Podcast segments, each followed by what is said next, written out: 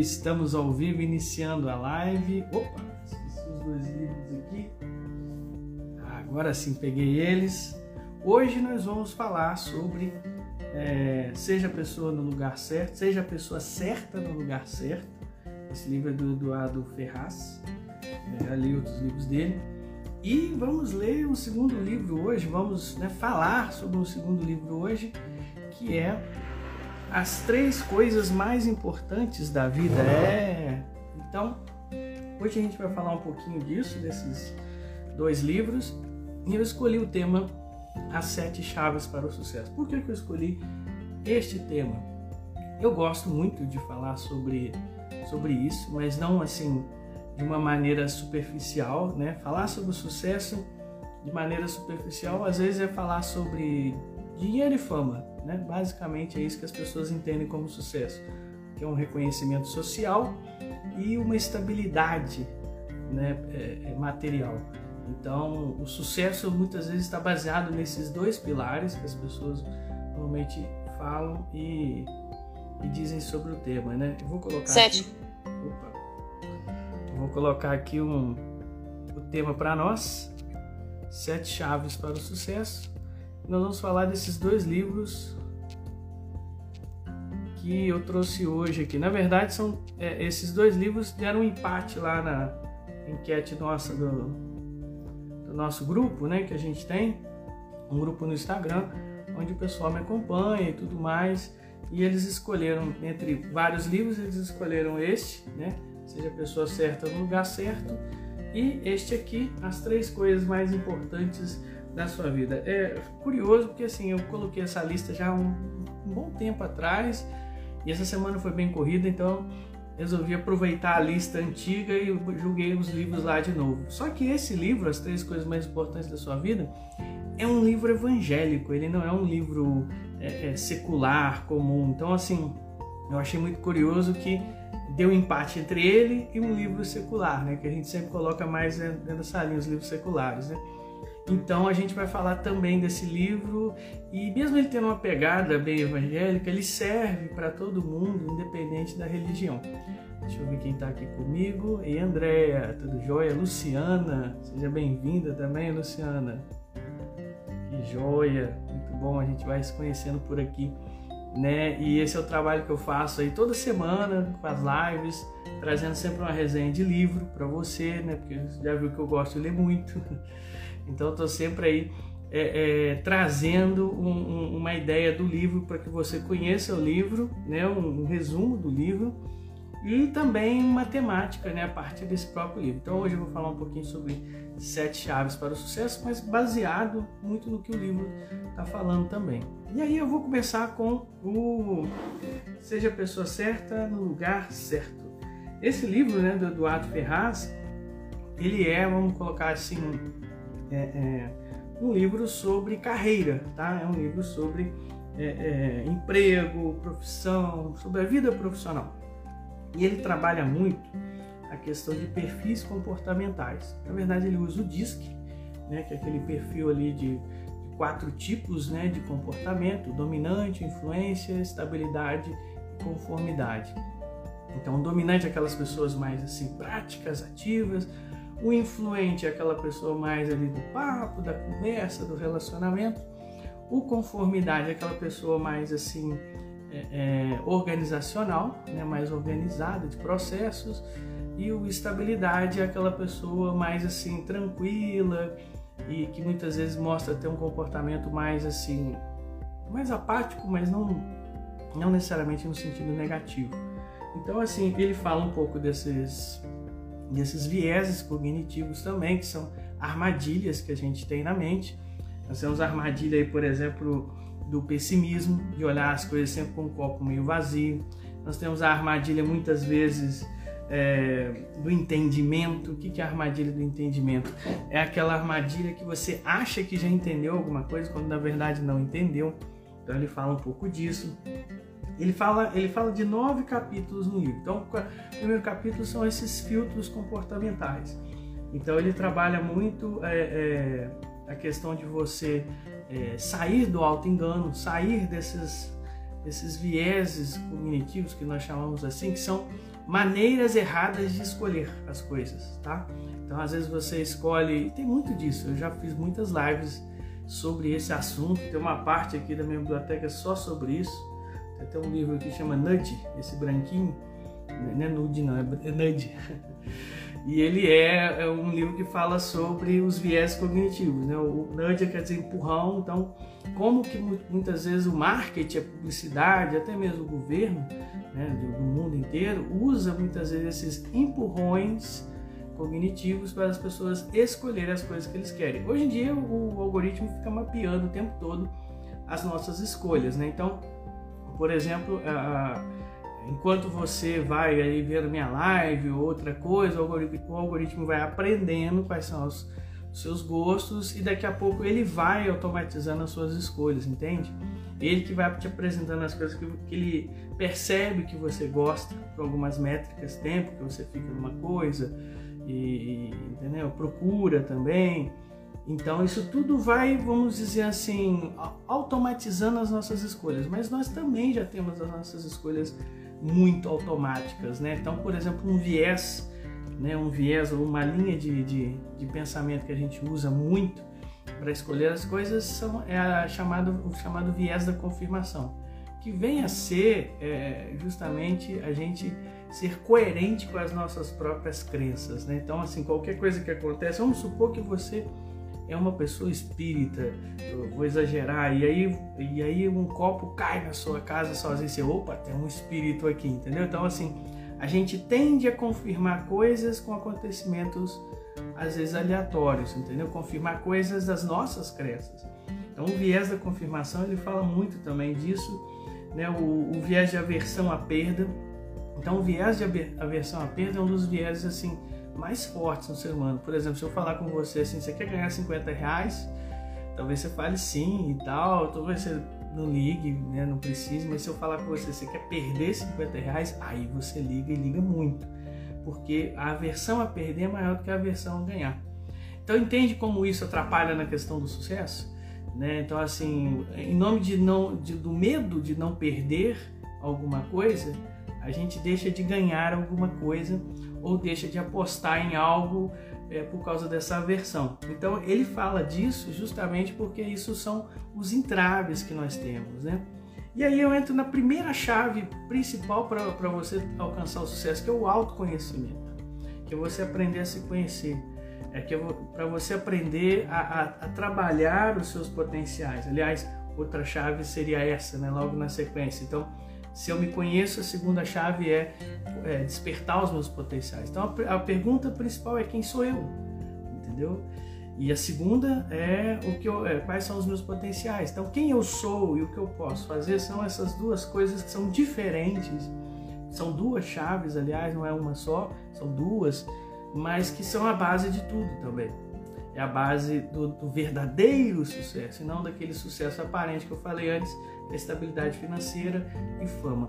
Isso é, vamos dizer assim, o produto final, isso é o que as pessoas veem quando a gente está falando de sucesso, né? que é também muitas vezes o reconhecimento social, que é muitas vezes a estabilidade financeira, eu não estou falando que isso é ruim, não, nem que é inalcançável, nem que é, é descartável, não, mas é justamente a a, vamos dizer assim, o resultado né, de tudo, não a base de tudo. Então, primeiro a gente precisa aprender quem somos nós, né? justamente para a gente não se enganar e não querer ficar é, é, buscando um sucesso simplesmente imitando o outro, sabe? Às vezes a gente usa muito essa questão do sucesso é, imitando as pessoas. E ele trabalha no livro, por exemplo, capítulo 2, ele trabalha a questão das decisões também. Aí ele trabalha muito em cima de um livro que eu tenho aqui também, que é o Rápido e Devagar, do Daniel Kahneman. Estou caçando ele aqui para ver se eu uso ele de exemplo, mas ah, parece que eu já removi ele para outro lugar. Né? Então, Daniel Kahneman, Rápido e Devagar, então ele usa esses dois sistemas do cérebro, que é a resposta rápida e a resposta mais lenta das coisas. A resposta rápida é muito sobre você trabalhar é, é, por padrões. Então a gente responde muitas coisas por, por, padrões, enquanto que a resposta mais lenta você precisa raciocinar. Então, se eu falar assim, quantos animais Moisés colocou na arca de Noé? já dei até a resposta, né? Então quer dizer, Moisés não colocou animal nenhum, porque quem colocou foi o Noé. Então quer dizer, às vezes a pessoa, é, quem foi que matou Caim? Aí a pessoa fala Abel, não, o contrário. Às vezes a gente joga uma coisa e você vai no piloto automático e responde, né? Tipo assim, né? leite, leite, leite, que a vaca eh, branco, branco, branco, que a vaca bebe, aí a pessoa responde leite, não é água. Então, essas brincadeiras assim que hoje eu tô péssimo para fazer elas, né? Mas tá tudo bem. Então, assim, é, é, a gente tem esse módulo automático de resposta e nós temos o um módulo mais racional. Se eu falar quanto que é, é 9 vezes 37, pronto, aí você tem que parar e pensar naquilo. Então ele fala muito sobre a gente exercitar o pensamento crítico e sair do, do, das armadilhas de engano, tá? Ele fala dos quatro perfis, fala das motivações da vida, que é igual eu falei, segurança financeira, reconhecimento social, né? E é, é, na pirâmide de Maslow, né, que é muito que ele está seguindo, né, que tem a base ali sobrevivência, segurança, reconhecimento e autoestima, né? Então, quer dizer, nós temos as necessidades efetivas e afetivas, essas necessidades de ter. Mas a, a vamos dizer assim, o topo da pirâmide é a autorrealização, que é a necessidade de se doar. E aí entra a terceira chave muito importante, que é você criar o seu propósito ou descobri-lo, né? Tem gente que acredita que o propósito já vem pronto com ela, tipo assim, como se fosse uma uma coisa é, é, mística, né? Tipo assim, que Deus te deu o dom. Então, o dom é uma coisa assim que no, no cristianismo se fala dom, mas em outras culturas se tem outros nomes, né? Mas é justamente aquela singularidade que você tem, né? E que torna isso a missão da sua vida. Então, a, a terceira grande chave do sucesso, além do autoconhecimento, e dos potenciais que a gente precisa, é, é, vamos dizer assim, descobrir que nós temos, né, que nós podemos desenvolver na vida, descobrir também o nosso propósito, descobrir o nosso grande porquê da vida, né? E descobrindo o seu grande porquê, você entra na quarta chave do sucesso, que é também descobrir é, é, quem são as pessoas que você vai ajudar, qual é o seu nicho, que tipo de pessoas você vai ajudar.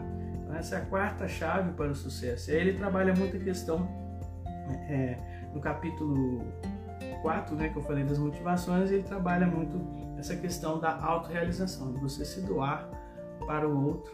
É daí que eu estou tirando essa chave, né? Então, os talentos, as atitudes e o aprimoramento. Esses são os outros capítulos que ele vai trabalhando ao longo do livro, né? Então, por exemplo, os talentos ele vai falar muito sobre as inteligências múltiplas do Gardner. Então, quer dizer, ele vai sugando conhecimentos alheios de outros autores, de outros livros, e vai fazer um capítulo para cada um desses conhecimentos. É isso que o, esse Eduardo Ferraz faz e, e, e, faz bem, é legal. Ele é um cara que é, é, é ele tem consultor de empresas, gestão de pessoas, é da minha área, né? Então, só que ele tem um reconhecimento social grande, estabilidade muito grande também e traz no livro todos esses conhecimentos, né? E o capítulo final, ele também fala um capítulo sobre trabalhar suas limitações, reconhecer elas, né? Seus pontos fortes, fracos, é, oportunidades, ameaças, de uma análise SWOT, né? Que ele vai trabalhar aí também. Então ele trabalha isso, trabalha no capítulo 8 as hard skills e as soft skills, que é uma coisa que a gente trabalha muito também dentro da minha área né? E por último ele vai trabalhar, né? Você ser a pessoa certa, né? Que aí ele, ele trabalha tempo, o autoconhecimento, a motivação, os talentos, a atitude, o pensamento crítico, né? A prática deliberada que é justamente o saber estar no fazer. Então você foca no, no aprendizado prático das coisas, né? E manda você fazer a diferença no mundo. Porque aí tem uma quinta chave muito legal disso, que são os problemas, né? Os problemas eles são formas de você é, é, ser bem sucedido na vida. Eu, quando eu falo dos problemas, podem ser os seus, mas podem ser também os dos outros também. Problemas são coisas que vou explodir agora a cabeça de quem está escutando, não existem, tá? Então, assim, problemas em si eles não existem. O que existem são situações da vida que estão entre nós e o que nós queremos. Aí a gente chama isso de problema. Mas não é em si um problema, porque algo que possa estar sendo um problema para você, quando eu olho aquilo não é nada para mim. Entende? Então o problema é de fato algo um tanto subjetivo. Claro, nós temos problemas é, é, clássicos, culturais, sociais, coisas e situações que nós combinamos como, como grupo, sociedade, chamar de problema. Questão financeira, questão de saúde, né? A gente é, é, aprendeu a chamar essas situações de problemas, mas são só situações na vida. Se a gente é, é, tira a, a parte da, da ansiedade, de alcançar os objetivos, aquilo não se torna necessariamente um problema. Eu lembro de uma história que eu, que eu ouvi uma vez, né? É, é, que o, o, os caras estavam no bar e aí então é, é, estourou a terceira guerra. Alguém ouviu lá no rádio, né? Vai começar a terceira guerra mundial. Aí todo mundo ficou desesperado, apavorado, uns saíram correndo e tudo mais. Tinha um cara lá, um velhinho, tranquilinho, fumando cigarrinho de palha dele, tomando lá o, o aperitivo dele, tranquilo. E aí falaram ele, mas você não está apavorado, meu senhor? Ele falou assim, olha, deixa eu falar uma coisa com você. É, é, se começar ter, se começou a terceira guerra, de duas uma, ou, ou, o Brasil vai se envolver ou o Brasil não vai se envolver na guerra. Se o Brasil não se envolver na guerra, eu é que não vou me preocupar. Mas se o Brasil se envolver na guerra, aí de duas uma. Ou eu sou chamado, ou eu não sou chamado. Se eu não for chamado para guerra, eu é que não vou me preocupar. Mas se eu for chamado, de duas uma. Ou eu vou estar na frente de batalha, ou eu vou estar na reserva. E assim ele foi, né? Se, se, eu, se eu tiver na reserva, eu não vou me preocupar. Mas se eu estiver na frente da batalha, de duas uma. Ou eu, ou eu levo um tiro, né? ou eu não levo um tiro. Se eu levar um tiro, melhor dizer, se eu não levar um tiro, eu que não vou me preocupar, mas se eu levar um tiro de duas, uma eu morro ou eu sobrevivo. Se eu se eu sobreviver, eu é que não vou me preocupar, mas se eu morrer, de duas, eu vou para o céu, ou vou para o inferno. Aí ele falou assim: e se eu for pro, pro céu, eu que não vou me preocupar. Se eu for pro inferno, de duas, uma, né? Ou eu arrumo um bom emprego por lá, ou eu vou sofrer. Então, quer dizer, ele, ele, ele foi ressignificando até chegar no ponto que ele fala assim: Ó, oh, é por isso que eu estou aqui na minha fazendo minha oração, né, para ir pro céu, porque é, é a única coisa que importa, né? Essa historinha eu ouvi lá do Padre Léo, mas é uma coisa que a pessoa vai é, é, racionalizando né, a, a questão, mostrando que as situações podem não ser um problema para você se você não encara como um problema. Mas se você encara como um problema, beleza. O problema é sempre a forma como você é bem pago por ele. Então, assim, você está no mundo para resolver um problema. Você está nesse mundo para resolver problemas. E você vai ter reconhecimento social e estabilidade financeira à medida que você se torna uma pessoa boa em resolver problemas e dependendo do tipo de problema que você resolve, entende? Então, problemas são a quinta chave para o nosso sucesso. Agora, partindo um pouco do, do outro livro, né? As três coisas mais importantes da vida, do Mike Murdock. Mike Murdock é um cara assim, tipo o rei Salomão. Ele tem um monte de chaves de sabedoria. O tema dele é sabedoria tem um livro famoso chamado Mil Chaves de Sabedoria. Eu tenho ele, aliás, tem todos do Mike Murdock. Eu lia muito ele no início dos anos 2000, 2001, 2002. Eu li bastante ele. Ele tem muitas frases de efeito, ele faz muitas listas, ele é muito didático para falar. E nesse livro, as três coisas mais importantes, que na verdade é um resumo de outros livros dele, né, que ele fala sobre isso, ele vai falar que as três coisas mais importantes é o Espírito Santo, né? Então, entendendo o Espírito Santo como é, esse contato com a espiritualidade, contato com esse mundo sobre nós, né? ou sobrenatural. É, a segunda coisa que ele vai falar é o propósito, nós já falamos aqui também. E a terceira coisa que ele vai falar é a semente, entendendo a semente que é justamente esse ponto que eu estou falando aqui dos problemas. Você aprende a semear né? aprende a, a, a investir né, nas pessoas, em ajudá-las. É, de certa forma, você, se você fica achando que assim, ah, um dia isso tudo vai retornar para mim, não, não necessariamente. Mas de certa maneira, a dinâmica de você ajudar as outras pessoas dá uma, uma certeza para você interior, pelo menos isso acontece muito comigo, de que se ao mesmo tempo que você está ajudando elas, automaticamente você está se ajudando. Ou você percebe que tem o potencial para se ajudar, já que você ajuda os outros também, né? Então, assim, é, é uma dinâmica justamente a gente ajudar as pessoas. Mas aqui no livro ele trabalha a questão da semeadura, que é um tema evangélico muito recorrente, né? o meio evangélico usa muito, né? Como essa questão de, de dar para receber ou de, de investir para depois colher, entendeu? Essas coisas assim. Por isso que usa até a própria metáfora da, da semente, né? Então é, é, ele, vai, ele vai falar quais são suas sementes, ou seja, o que, que você pode plantar na vida das pessoas, o que, que você pode semear na vida dos outros, né? Seja específico sobre isso. É, é perceba também o tempo da colheita, porque às vezes você semeia, mas é, acha que a coisa vai cair assim do céu tudo pronto. Não, você também precisa perceber o tempo que você vai que, que vai ter aí para você sobre você colher os frutos de tu, do seu trabalho, né? Colher os frutos de tudo que você está semeando. Então, se hoje você estuda, estuda, estuda, amanhã tem o tempo da colheita disso. Se você está fazendo um monte de coisa boa, amanhã vai ter o tempo da colheita disso e das ruins também, tá? Eu sinto te dizer, mas essa lei funciona para os dois lados. Então, é, é, semeie então é, é de propósito, ou seja, semeie é, é, especificamente para obter aquilo que você quer. Se você quer laranja, semeie sementes de laranja, entendeu? E não sementes de abacate, por exemplo. Então, se você quer uma resposta X, semeie de acordo com aquilo. É isso que ele vai falar no livro. E ele vai trabalhar também a questão do desígnio, que justamente ele coloca Deus criou você no mundo para resolver problemas, que é o que eu estava falando aqui. Você é a resposta, é a recompensa de um problema, tá certo? E você também pode, é, é, exige, né? O problema exige preparação, é, perdão, o propósito exige preparação, exige aí um tempo, né, de semeadura seu para poder depois colher sobre isso.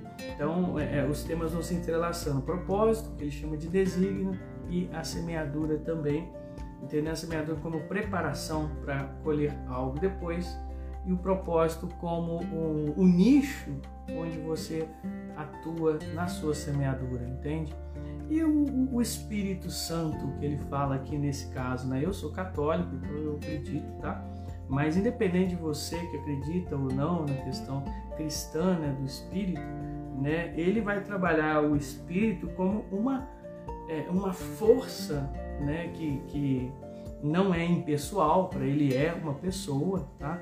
mas assim é uma força, né, ou uma pessoa que te dá a força, né, justamente para que você caminhe é, é, para o seu propósito semeando a sua semente, entendeu? Então assim os três temas se entrelaçam, né?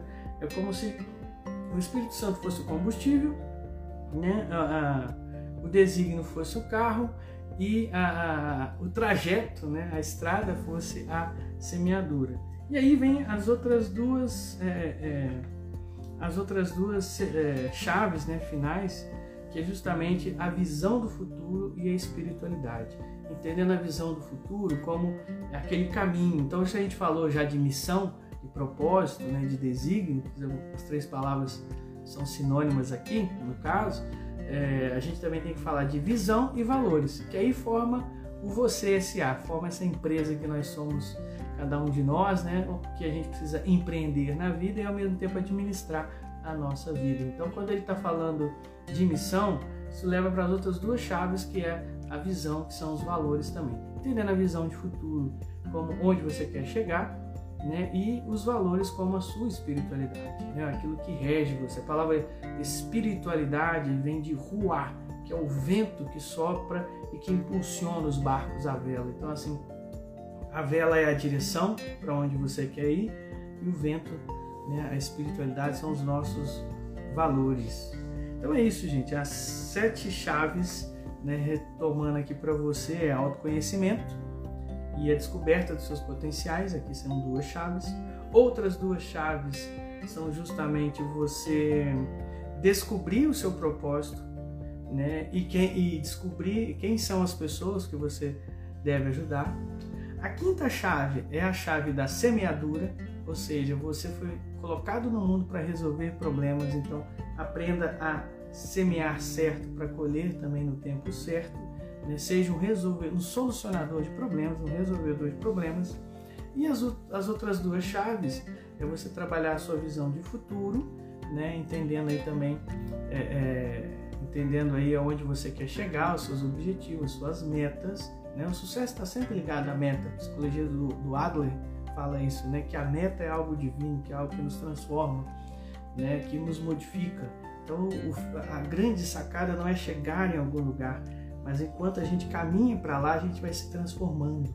Essa é a ideia. E por último, os nossos valores, entendendo como a sua espiritualidade é importantíssimo, é o combustível de inspiração para a nossa vida, é o sopro divino, né, impulsionando as velas aí do nosso, da direção da nossa vida.